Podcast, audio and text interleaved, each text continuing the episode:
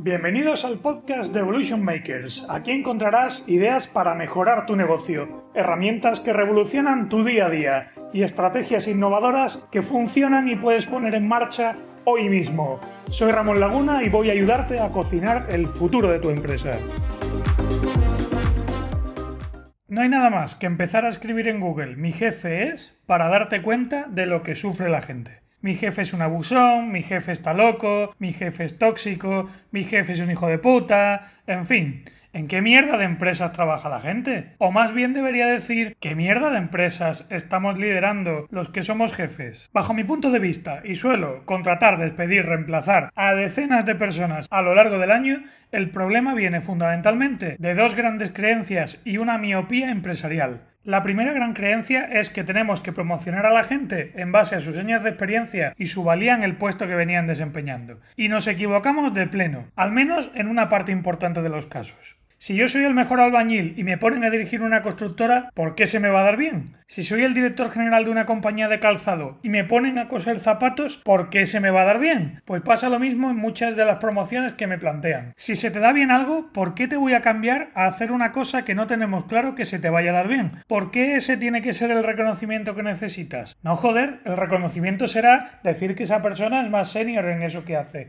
darle más responsabilidad en su área de influencia, aprovechar sus buenas prácticas para contagiar al resto del equipo y muy probablemente pagarle más si gracias a su destreza, experiencia y valía genera más valor o rentabilidad a la compañía. Pero no lo haciendas, coño. No le cambies de un puesto que domina a algo que no sabe hacer, porque igual te lo cargas y pierdes a tu mejor lo que sea el puesto que ocupa actualmente. Y ganas un no sé qué puesto está haciendo que lo hace con tanta mediocridad. Al cabo de un tiempo, la tan labrada reputación que esa persona se habrá cosechado, los honores que tiene la compañía se convertirán en cero autoridad y un chasco de cuidado. Esto pasa en muchos puestos comerciales y técnicos. Pongamos el ejemplo. Tengo un crack de las ventas. Le vende un frigorífico a un esquimal. Es la tía más perseverante y organizada de la Tierra. No se le escapa un seguimiento, una llamada, un detalle. Es infalible en las visitas. Da mejor resultado que nadie en la compañía. Y de repente tengo la brillante idea de hacerla directora comercial. Y ya no tiene que salir a vender a la calle sino repartir las zonas a los comerciales.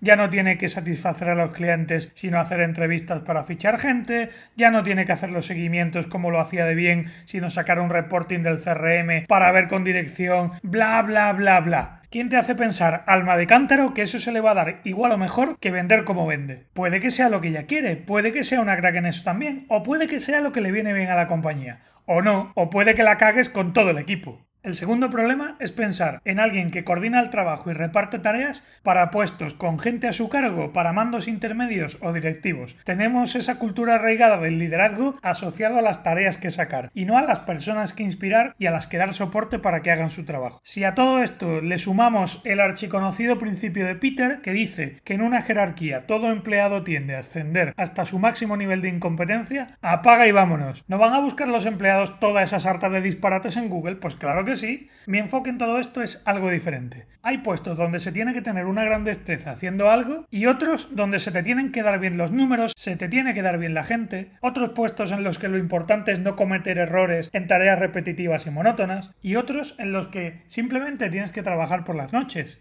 ¿Qué tienen que ver los unos con los otros? ¿Cómo de diferentes piensas que son las habilidades necesarias para uno y otro puesto? Y aún así, ¿por qué sentimos la mayoría de las veces esa deuda moral y nos quedamos con una promoción de alguien sin garantías? ¿Por qué no una búsqueda de lo que no tienes y te hace falta? Con esto no quiero defender fichar a gente de fuera si tienes el talento en casa, pero asegúrate de que es el talento que necesitas. Garantízate que va a salir bien. Y hazlo como mínimo por respeto a esa persona. No pidamos peras al olmo. Dejemos claras las expectativas y entendamos estos cambios de puesto como una reubicación y no como un ascenso, como un mejor aprovechamiento de las habilidades de cada uno.